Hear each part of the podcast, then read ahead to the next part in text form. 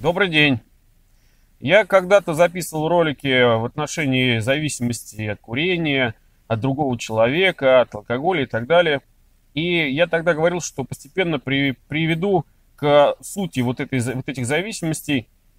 И суть этих зависимостей э, в первую очередь э, заключается в зависимости нашей собственной от того, что мы думаем.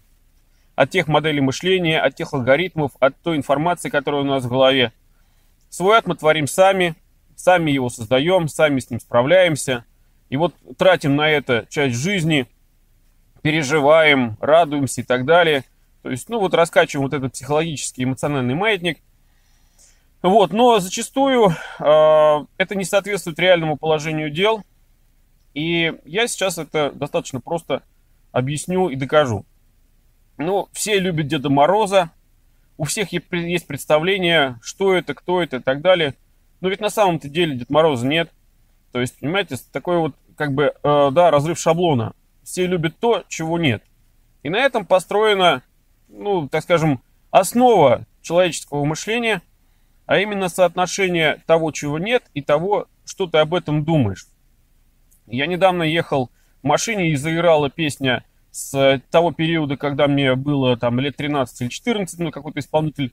И я, слыша эту песню, вспом... начал вспоминать какие-то события того времени, школьную дискотеку, как мы танцевали, даже свои ощущения вспомнил. И ощущение вот этой пьянящей какой-то там, скажем, условно, вот он опять проскакивает, да, пьянящей первой влюбленности и так далее, и так далее. Запахи стали даже вспоминаться. То есть, чем ты больше погружаешься вот э, в это состояние, тем больше ты вспоминаешь каких-то деталей, связанных с этим, а проводником к тем воспоминаниям явилась вот эта песня.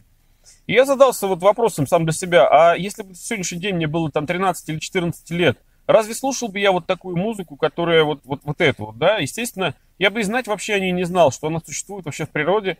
Я бы слушал то, что слушает сейчас, то, что крутит сейчас. То есть у меня была бы модель мышления в отношении музыки, сформированная уже по состоянию на сегодняшний день, а не по состоянию, вот, как у меня сформирована она когда-то там в детстве.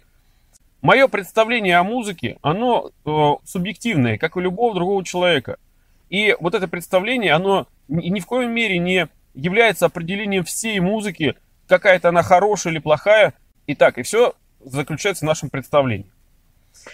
Следующий пример, э, ну, он достаточно жизненный. Вот, значит, э, одна женщина прожила очень длинную жизнь и как бы и живет еще, вот, но она в своей жизни мало интересовалась э, своими близкими, а именно даже и детьми, и детьми этих детей, соответственно, внуками и правнуками. Ну вот человек прожил жизнь для себя, хотя, в принципе, всегда э, достаточно их гостеприимно встречала, угощала и так далее. Ну, то есть, понимаете, как бы достаточно потребительское такое отношение было том смысле, что она сама никогда никаких попыток не делала ни для общения, не приходила в гости, не ездила, не звонила и так далее. То есть занимала вот такую как бы принимающую позицию, но э, близкие всегда относились к ней, значит, кто как матери, кто как бабушки, кто еще как-то. То есть они относились к ней э, зачастую не как к тому человеку, который как-то себя определенно ведет, а через вот это представление о том, что это мама там или это бабушка и так далее. То есть вот это слово там мама, бабушка и так далее – оно вмещает в себя огромный такой комплекс человеческих понятий, огромную массу вот различной информации, связанной с этим, э, как бы набор стереотипов и моделей мышления относительно вот этого понятия, люди включали э, и направляли по отношению вот к этому определенному человеку и, соответственно, относились через это понятие к этому человеку. Но отношения вот эти родственные, можно сказать, в каком-то смысле были отчасти э, формально вот такими родственными, а фактически они были достаточно односторонними. Но закату жизни уже в то время, когда эта женщина стала уже достаточно старой, и у нее появились проблемы с памятью, с мышлением и так далее, вот, э, вдруг она стала обвешивать свои квартиры фотографиями своих близких, когда родственники приходили к ней, она рассказывала о том, что она вот с ними разговаривает, она с ними общается, там она за них там молится, еще что-то, спрашивала, как у них дела, кто, где, чего, куда, то есть достаточно подробно. И родственники всегда с любовью относились к ней и говорили, вот какая молодец, она всеми интересуется, все помнит, все знает и так далее.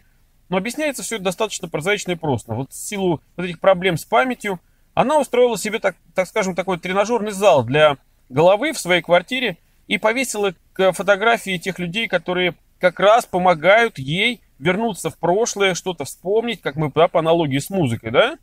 Вот, и э, благодаря этому она поддерживает себя, она вспоминает, и каждый день она ходит по этим фотографиям, смотрит, так, а это вот этот, его зовут так-то, а вот он учится в такой-то школе, ему столько-то лет, такой класс и так далее. Ментальная тренировка, да? Но люди, которые к ней относятся в силу вот этого понятия, которое изначально, да, там мама, бабушка и так далее, они об этом не задумываются, да, у них есть собственное отношение к ней, и они относятся вот к ней так, как хотят. Хотя на самом деле видимость, да, видимость одного, а на самом деле там все не так, как видится им.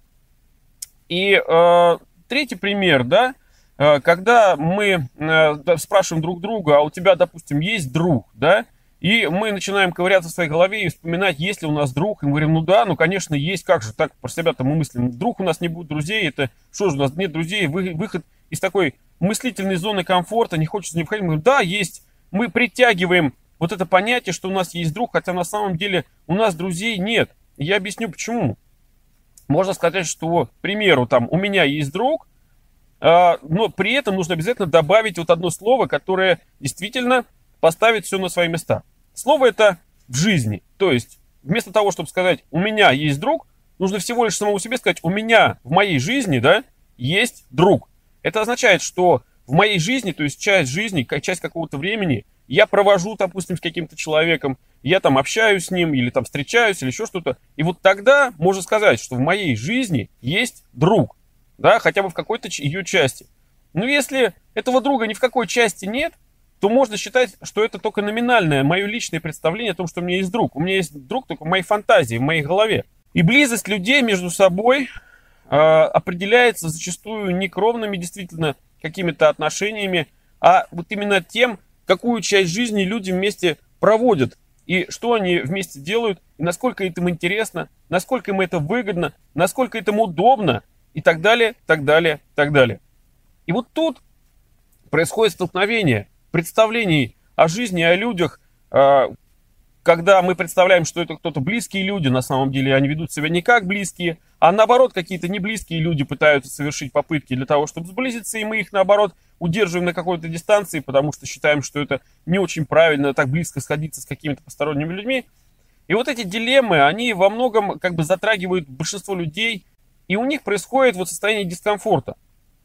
И э, родственники той женщины давно успокоились и приняли ее такой, какая она есть. И некоторые из них даже и поняли, почему так все происходит, что она на самом деле любит не их, а на самом деле она любит больше всего себя в этой жизни, а они где-то там вообще не, неизвестно на каких у нее ролях и так далее, зачем они ей нужны. И некоторые друзья и близкие люди называют себя какими-то близкими людьми, а на самом деле таковыми не являются. И Дед Мороз, он у всех есть в голове, а на самом деле его нет – и испытывать от этого дискомфорт бессмысленно. Намного удобнее прийти к какой-то гармонии и балансу внутри самого себя, понимании того, что э, вот то, что ты видишь, это еще не означает, что это на самом деле есть. Не стоит, мне кажется, быть э, чрезмерным циником, но и не стоит быть э, таким блаженным, заблуждающимся романтиком. Мне кажется, реализм в отношениях с людьми достаточный такой, да, сбалансированный. Это наилучший Э, вариант общения с ними – это наилучший гармоничный э, вариант общения с самим собой. Э, вот эти зависимости от вот этих представлений наших да, о людях, об отношениях, они зачастую нам мешают, мы из-за них переживаем, мы из-за них тратим нервы, но оно того не стоит. Спасибо.